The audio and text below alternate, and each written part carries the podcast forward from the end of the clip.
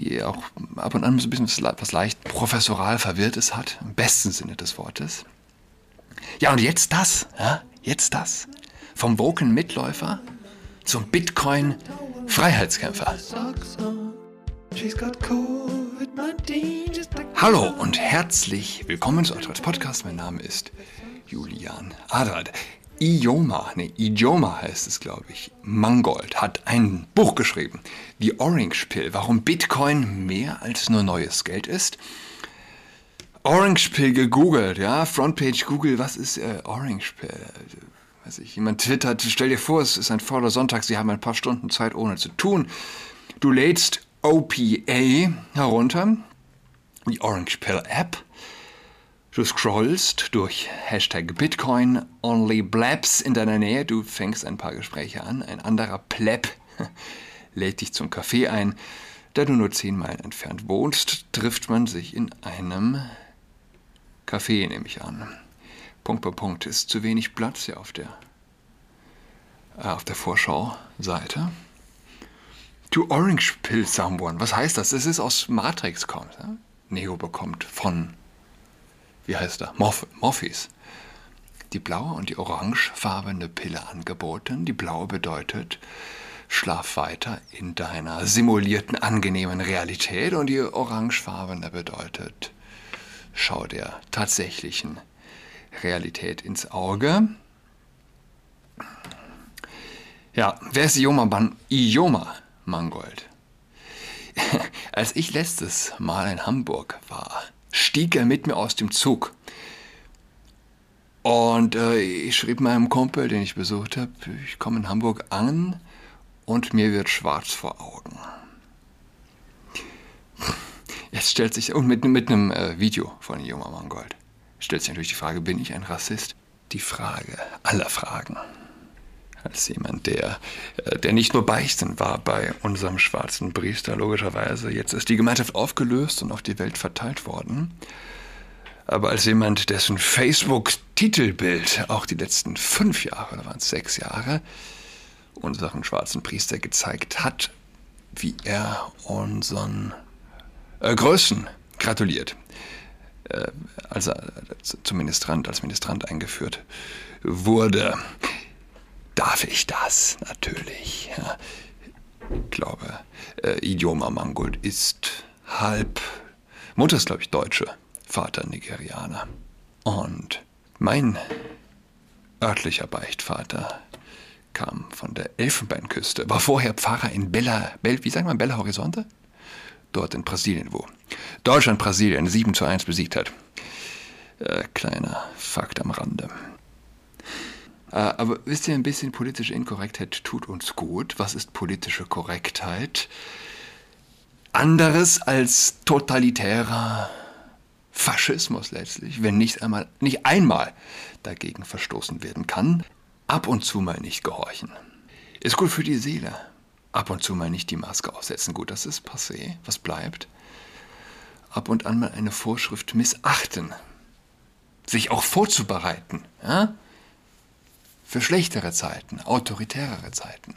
Jetzt ab und an mal verstoßen. Jedenfalls, ich stieg in Hamburg aus und Ijoma Mangold, wir teilten eine Weile denselben Weg. Ich war langsam unterwegs. Ich hatte Goethe mit meinem Hund und wie das so ist, ab und an bleibt er stehen, um was zu beschnüffeln und Mr. Mangold blieb auch ab und an stehen und sah in ein Schaufenster rein. Es war zwischen den Jahren, ja, gerade mal äh, gecheckt in meinem Chat, 29. Dezember. Ja, ähm, Junger Mangold hat übrigens äh, als schwarzer Junge in der Provinz aufgewachsen, hat auch ein Buch drüber geschrieben.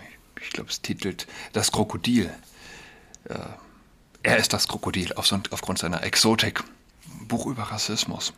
Und mein Kumpel ist Arzt und letztlich, ich meine, was will man mit Ärzten sonst reden? Entweder schmutzige Witze oder inkorrekte.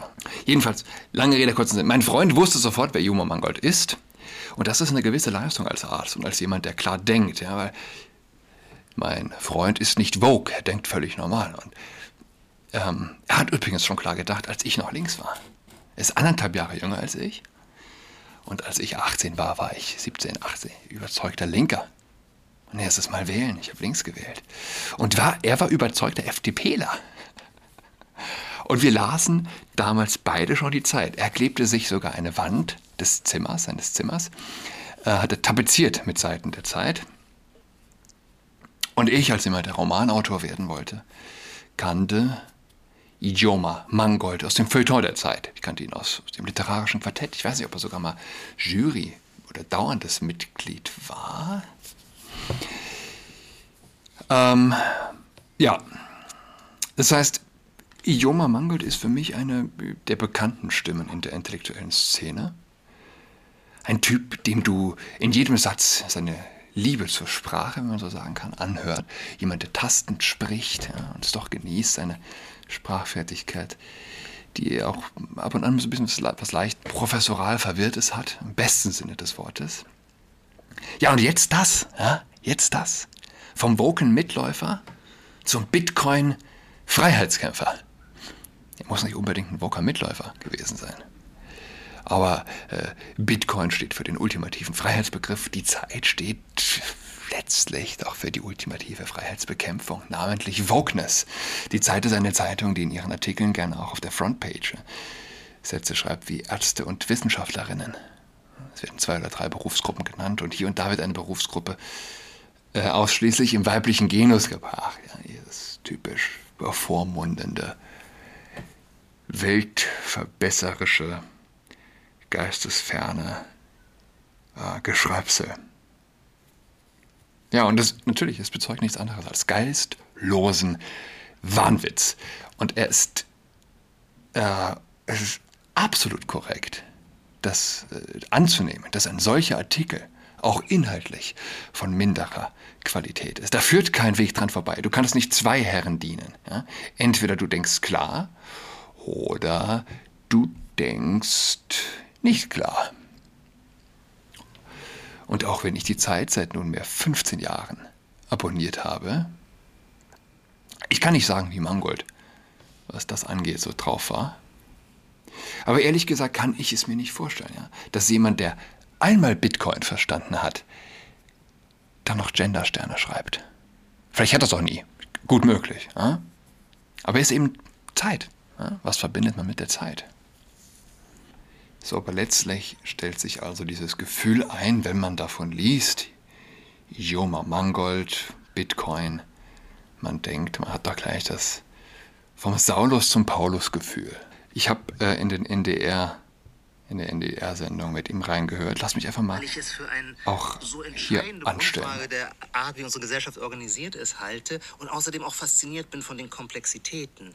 Das heißt aber noch lange nicht, äh, warum interessieren sich Feuilletonisten für den Bitcoin. Das muss ich zugeben, hat mich selber überrascht. Also, ähm, wie soll ich sagen, es ist mir nicht an der äh, Wiege äh, gesungen worden, dass ich mich je für etwas Technologisches interessieren würde. Und dass es mich dann aber doch wie der Blitz erwischt hat, das hat mich selbst am meisten überrascht. Sie nennen es jetzt der. So. Okay. Hören wir mal noch noch wo rein. Simulation.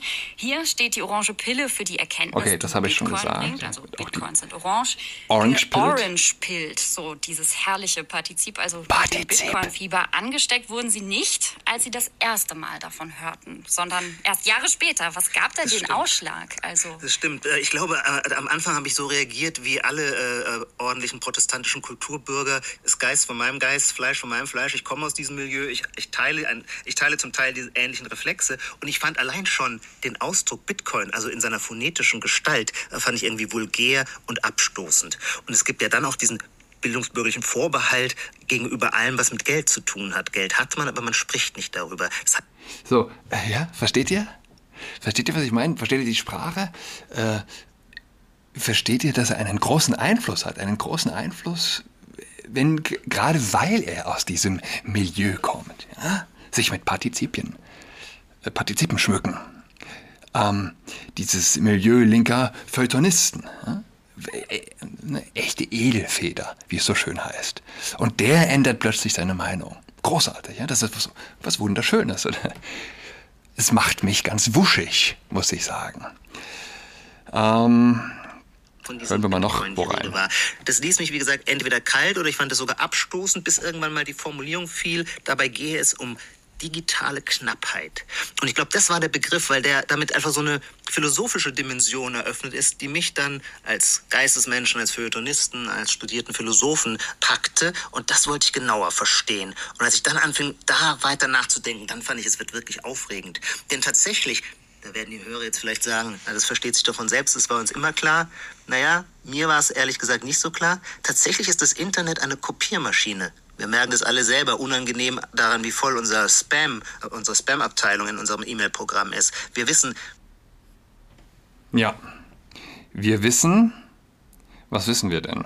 Lass Wir mich, das, lass mich da nochmal reinhören, weil das ist ganz interessant. wir merken das alle selber unangenehm daran, wie voll unser Spam, unsere Spam-Abteilung in unserem E-Mail-Programm ist. Wir wissen, wenn wir Urlaubsfotos an einen Freund verschicken, dann hat er die Fotos und wir haben sie auch, weil das Internet alles kopiert. Das ist toll. Das ist so lange toll, solange es um Wissen geht, weil Wissen will verbreitet werden, will möglichst viel geteilt werden. Das ist aber ein Problem, wenn es um Geld oder um Wert geht. Denn wenn Sie Geld verschicken auf diese Weise, dann hätten Sie es plötzlich auch zweimal und Geld, das in der Menge sich verdoppelt, ist halt nur noch halb so viel wert. Also ganz schlechte Bedingungen äh, für Geld. Und dieses Problem ist tatsächlich eines, mit denen sich gewissermaßen die Pioniere oder die Avantgarde äh, der Digitalisierung schon sehr früh auseinandergesetzt hat. Es geht zurück auf eine sehr faszinierende anarchistische Bewegung, äh, natürlich woanders aus dem Silicon Valley, aus Kalifornien in den späten 80er, frühen 90er Jahren, die Cypherpunks. Die haben zu einem Zeitpunkt, da hatte ich noch nicht mal eine E-Mail-Adresse, da war denen schon klar, das Internet ist eine totale Zeitenwende. Das Internet wird zu einer kompletten Transformation der Gesellschaft führen. Und weil die keineswegs Kulturpessimisten waren, sondern technologieaffin, waren sie der Sache auch sehr zugetan. Sie sahen nur auch die Gefahren, nämlich die, über die wir heute alle reden, aber das war denen schon in den frühen 90er Jahren klar, Totalüberwachung. Kontrolle und Totalüberwachung durch Staaten und durch Konzerne. Und da sagten die sich eben als Technikfreaks, die sie waren, wir verurteilen nicht das Internet, sondern wir wollen uns mit Hilfe der Technik dagegen schützen. Und ihre Antwort darauf war Kryptographie, also Chiffrierung, Verschlüsselung. Und aus dieser Bewegung ist dann zum einen, wir kennen das, das Tor-Netzwerk hervorgegangen, auch äh, umgangssprachlich als Darknet beschrieben, also eine Möglichkeit im Netz surfen zu können, ohne dass man digitale Spuren hinterlässt. Und gleichzeitig war bei den Cypherpunks auch klar, das alleine reicht noch nicht. Denn wenn die gesamte Gesellschaft, also auch alle sozialen Interaktionen äh, sich digitalisieren, dann werden natürlich auch Zahlungsakte, Bezahlakte Teil der Internetwelt werden oder des digitalen. Oh. Ähm, ja, spannend. Und ich, ich, ich glaube tatsächlich, dass er auch eine Menge Gegenwind bekommt. Äh, Der Spiegel schreibt zum Beispiel, der Kulturjournalist Juma Mangold hat ein Buch über seine religiöse Erweckung geschrieben. Er glaubt nun an Bitcoin. Ähm, der Spiegelautor ähm, beschreibt also die Loslösung vom Goldstandard. Diesem Geld, das also dann äh, die Folge war, also das Fiat-Geld, das Losgö von einem echten realen und Gegenwert zumindest, ein etwas gekoppeltes, äh, beliebig vervielfältigbares Geld. Diesem Geld steht Bitcoin gegenüber, eine Währung, die, dem, die der Computer-Nerd-Kultur verbunden ist. Sie benutzt deren Werte Transparenz, Anonymität, Berechenbarkeit, Unabhängigkeit und ein, um ein anderes, angeblich besseres Geldsystem einzuführen. Sollte Bitcoin sich durchsetzen, glaubt Mangold, würde die Verbindung von Staat und Geld zerschlagen und an eine Welt denkbar, in der keine Banken mehr nötig wären, es keine Finanzspekulation mehr gäbe, keine globale Schuldenwirtschaft. Wo das Paradies winkt, ist die Religion nahe tatsächlich vereint Bitcoin alle möglichen religiösen Merkmale in sich, nicht nur das Versprechen auf eine kommende Erlösung. Diese Religion teilt die Welt in Gut, Krypto und Böse, Papiergeld. Es gibt eine Art heiliges Buch, die Regeln, nach denen die Bitcoins geschürft werden. Wer glaubt, wird Teil einer Gemeinschaft der Sehenden. Bitcoin ist eine Freikirche. Natürlich weiß Mangold auch, auch das. An einer Stelle beschreibt er einen Bitcoin-Kongress, zu dem er eingeladen war und wie er, nachdem er sich monatelang ganz alleine mit der Währung beschäftigt hat, all die anderen Konvertiten trifft. Manche waren Veganer, andere Karnivoren, manche brannten für den freien Markt, andere stellten sich als Kommunisten vor. Es gab Elektroingenieure und Juristen, Musiker und Volkswirte, Rapper und Professoren, bekennende Christen und Anhänger der Spaghetti-Monster-Religion. Ja. Artikel, äh, Artikel kämpft natürlich. Joma Mangold ist eine Hausnummer. Ihn offen anzugreifen ist äh, ohne. Er hat schließlich keinen politisch inkorrekten Witz gemacht. ist nicht einfach. Aber ich glaube, dass er, ähm, dass er auch eine Menge Gegenwind bekommt. Und beim Durchhören stellt man doch mit Freude fest, dass er nicht gendert. Und ich glaube ernsthaft, dass ein Mensch, der gendert, ein Brett im Kopf hat, vor dem Kopf und insbesondere Bitcoin zu verstehen, wird ihm nicht möglich sein.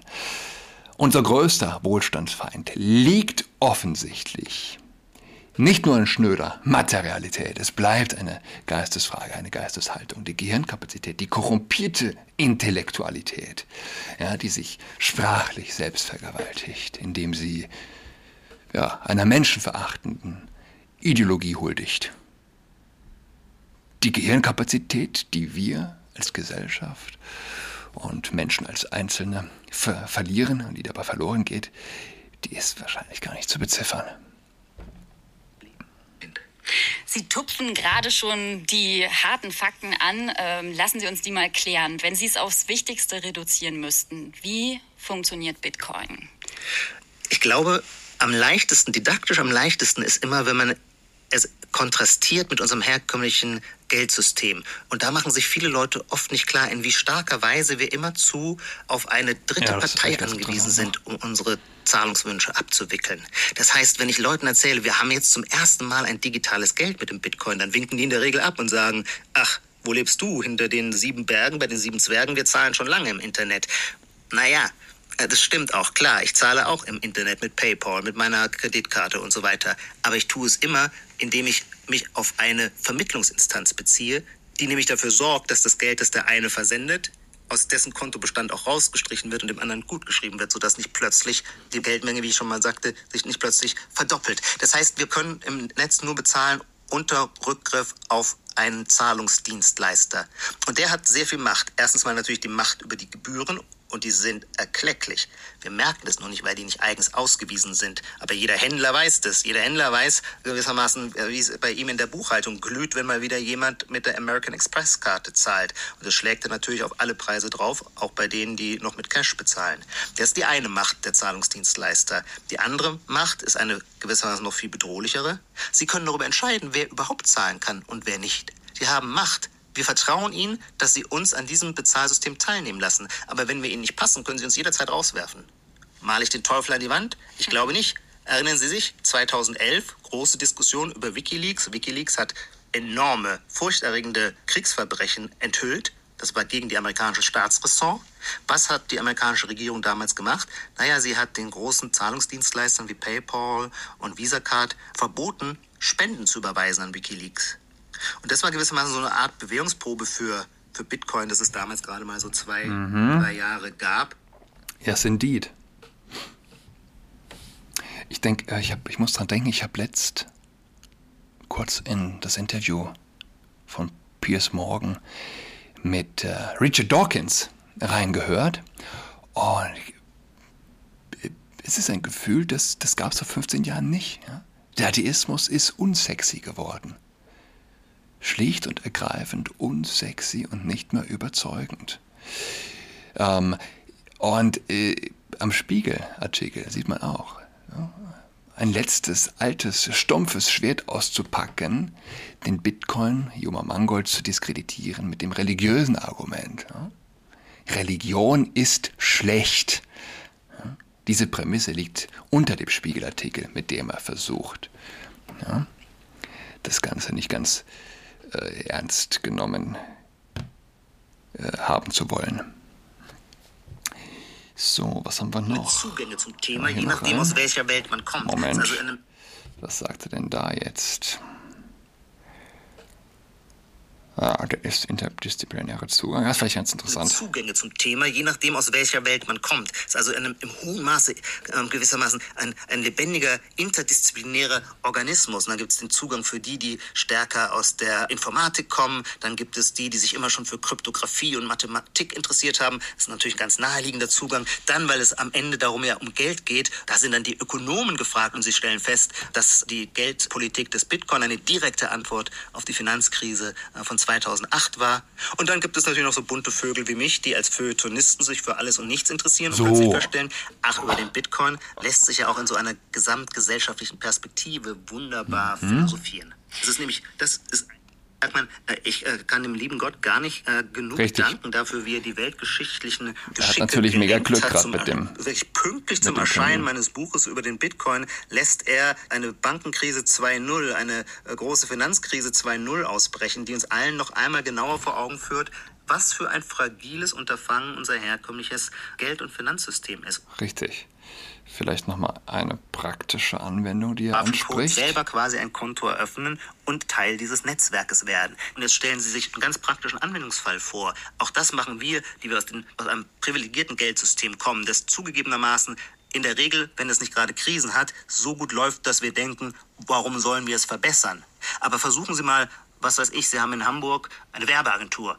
Und jetzt denken Sie, er ist doch so ein wahnsinnig begabter, kluger, junger Webdesigner in Nigeria, in Lagos. Es wäre doch top, wenn der für uns äh, ein paar äh, Webseiten entwerfen und designen könnte. Ja, versuchen Sie den mal im herkömmlichen Geldsystem zu bezahlen. Das wird Wochen dauern, es wird sehr anstrengend sein, Ihnen wird der Schweiß auf die Stirn treten und Sie werden am Ende ein Ausmaß an Gebühren gezahlt haben, da vergeht Ihnen wirklich jedes Lächeln.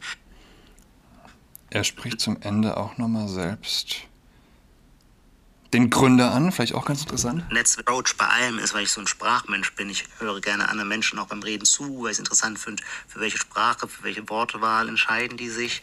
Im Falle von Satoshi Nakamoto kommt aber noch ein ganz entscheidender Punkt hinzu. Nachdem er im Jahr 2009 gewissermaßen dieses Netzwerk ins Leben gerufen hat, stand er im Austausch mit vielen anderen und die haben diskutiert darüber, wie gut diese neue Idee eines digitalen Geldes ist. Alles immer natürlich unter Pseudonym, aber das waren alles unglaublich intelligente Coder und äh, Entwickler. Nach zwei Jahren hat sich Satoshi Nakamoto zurückgezogen. Er hat in diesem Zeitraum annähernd eine Million Bitcoin gemeint. Und weil die Bitcoin-Datenbank transparent und Open Source ist, weiß man immer, was damit passiert. Und Satoshi Nakamoto hat nicht einen dieser Bitcoins je angerührt oder bewegt. Das heißt, der Gründer dieses Netzwerks, der mittlerweile zu einem der reichsten Menschen der Welt geworden wäre, wenn er seine Bitcoin verkauft hätte, hat sich verabschiedet und hat nichts hinterlassen, außer gewissermaßen dieses starke Zeichen, dass es ihm offensichtlich nicht um die Bereicherung geht. Und wenn wir also uns ein Bild Ja, das ist, das ist tatsächlich grotesk, wenn man sich vorstellt. Eine Million Bitcoin geschürft würde bedeuten aktuell Stand 27.000 pro Bitcoin. 27 Milliarden wären es aktuell. Die der Junge da hat liegen lassen. Ähm, ja, spannend. Also, Ostern steht vor der Tür. Joma Mangolds Buch zum Bitcoin. Vielleicht ein ganz nettes Geschenk für den einen oder die andere. Ich wünsche eine schöne Woche. Wir hören einander wieder am Donnerstag. Tschüss.